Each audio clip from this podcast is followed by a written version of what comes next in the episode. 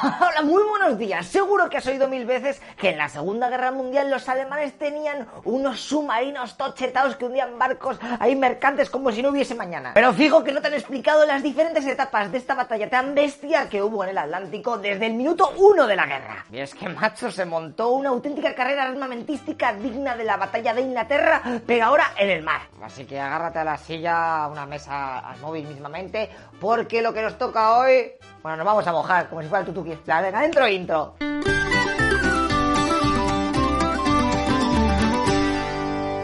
Te voy a contar las diferentes fases de esta batalla, que mayormente es la lucha por incomunicar a los británicos por mar gracias a los submarinos U-boats de los alemanes, que los muy tunantes, viendo que tardaban mucho en hacer sus barcos de superficie pros y encima eran una mierdaca, pues se pusieron como locos a fabricar un tercer boot, o lo que es lo mismo, nave submarina. Venga, primera etapa, de septiembre del 39 a mayo del 40. En 1939, cuando Alemania empezó la guerra, pues no tenía suficiente armada como para enfrentarse a la británica y francesa.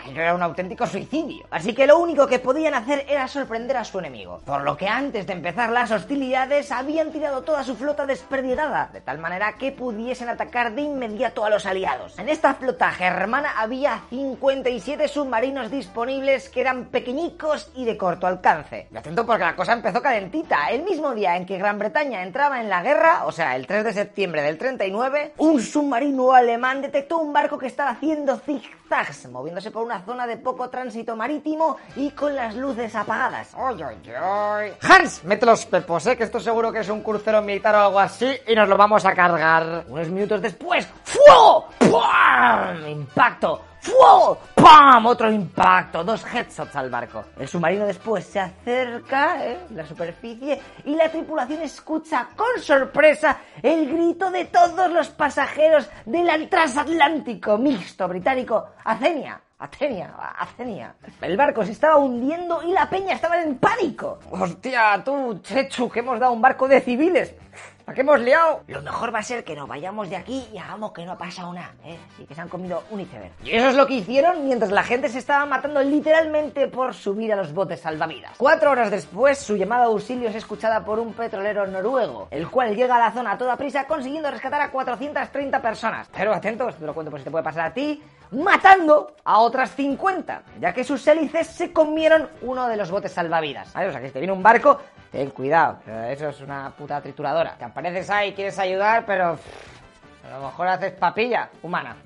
Un poco bestia. Luego llegaron más barcos y al final se consiguió rescatar a 1.300 supervivientes. Y en total murieron unas 117 personas. Esto nos recuerda mucho a Lusitania de la Primera Guerra Mundial, ¿eh? Los alemanes cuando se les preguntó en plan, oye, ¿habéis tenido algo que ver? Y dijeron, no, no, no, Pero sí, Hitler por lo bajinis dio órdenes de, por favor, ¿eh? No me reventéis más transatlánticos que a lo mejor la vamos a tener. Ok, ok. De todas maneras ya te digo que esta orden de no reventar eso duró un añico, porque luego ya se puso el server en modo free for all pena, lo que sea. La flota civil no fue la única en sufrir los ataques iniciales de los U-Boats. A la semana siguiente, a poco se cargan el portaaviones más moderno de toda Gran Bretaña. Y unos días después, un simple submarino alemán mierder consiguió hundir el portaaviones Courageous, Courageous. Flipas, y a tomar por saco. Piensa por un momento el coste de un submarino comparado con el de un portaaviones.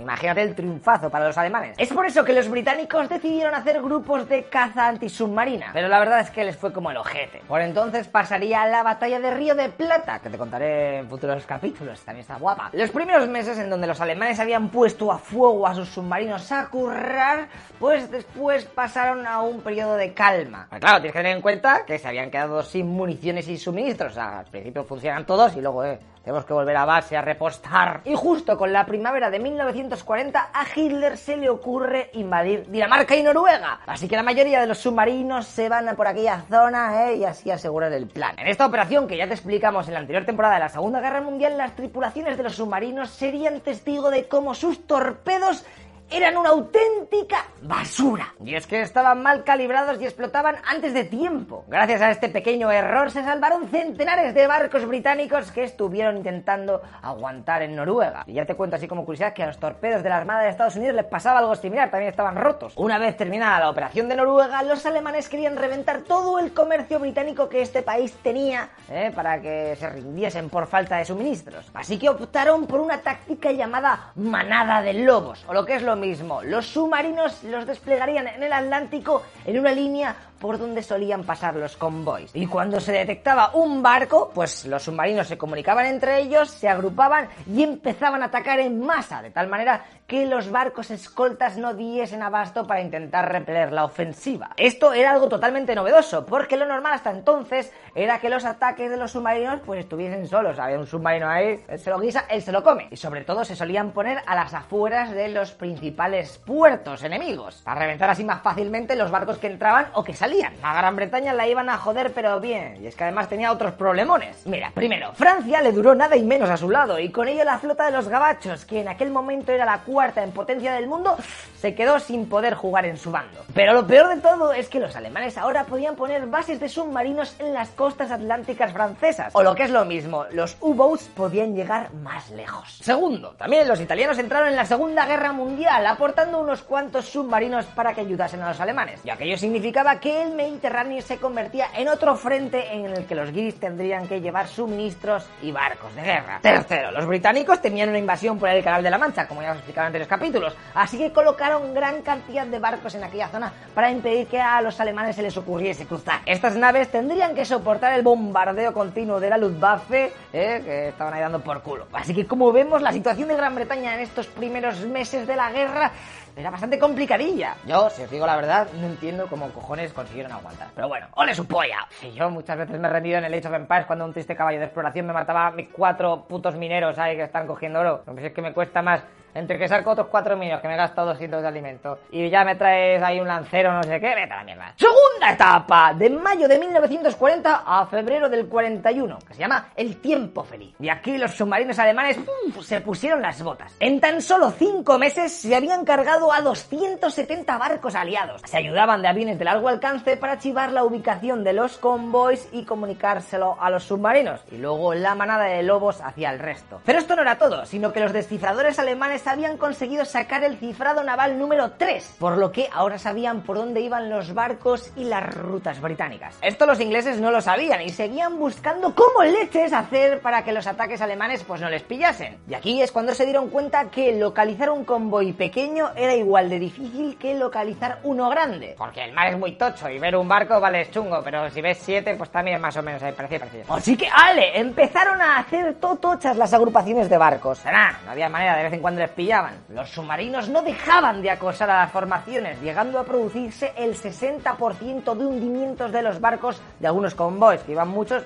pues el 40% son los salía vivo de ahí. Con la tontería, los alemanes estaban dejando inservible o directamente hundida al 13% de la flota disponible británica. Debían de hacer contramedidas o los de Hitler iban a conseguir su objetivo de aislarles. Por aquí es cuando el sonar se investiga a fuego. Había que detectar dónde leches estaban esos putos U-boats en los ataques. Pero esto no era suficiente, ¿eh? porque los submarinos alemanes eran mejores que los de los aliados y tenían capacidad de sumergirse a profundidades mayores, unos 210 metros, mientras que las cargas de profundidad estaban configuradas a solo 110 metros como máximo no les afectaba. Aun con todas las triunfadas que estamos viendo de los submarinos alemanes, en las primeras etapas de la guerra, los nazis no veían que aquellas naves fuesen claves y siguieron invirtiendo y apostando por los grandes acorazados. Hasta que sacaron a su querido Bismarck ¿eh? a atacar convoys y le dieron la del pulpo, que esto ya viene en siguientes episodios. Bueno, que entre este desastre del Bismarck, la entrada de Estados Unidos en la guerra y que las costas de Noruega estaban en peligro, los alemanes decidieron cancelar su plan Z, que consistía en hacer barcos tochos de superficie como os enseñé con el portaaviones Gran Zeppelin en la anterior temporada. Así que a partir de ahora todo el esfuerzo naval de Alemania se pondría en hacer solo submarinos ahí a cascoporro como churros. Y llegamos a la tercera etapa. Marzo del 41 a mayo del 41. Los escoltas lo petan. En esta etapa las cosas se complican para los alemanes, mayormente porque los británicos están aprendiendo a defenderse mejor. Los aliados habían creado nuevos grupos de escolta formados por tres destructores y seis corbetas. Y a la mínima que se acercaban los submarinos, los barcos aliados salían a por ellos ahí corriendo. Durante esta primavera se cargaron a tres importantísimos submarinos. Así que como respuesta los germanos mandaron a sus submarinos más al interior del Atlántico y más lejos, de tal manera que pudiesen atacar a los mercantes antes de que llegase la escolta submarina desde las Islas Británicas, ¿vale? Porque no van a estar siguiendo esto el puto trayecto, ¿eh? Bien, vas tú solo y ya cuando vengas cerca, cuando supuestamente atacan los submarinos a aquellas zonas, pues te mandamos unos barcos y te escoltamos, porque es un, un desastre de gasofa ahí, ¿lo pagas tú o qué? Perfecto, vale, pues ahora que tenemos a los alemanes un poco knockout ahí que le están dando también a ellos, y para que esto no sea un tostón, en el próximo capítulo te voy a contar el desenlace de la batalla del Atlántico. Vas a flipar con los nuevos métodos que va a sacar cada bando para matar al otro. ¡Hasta luego, loco mixer!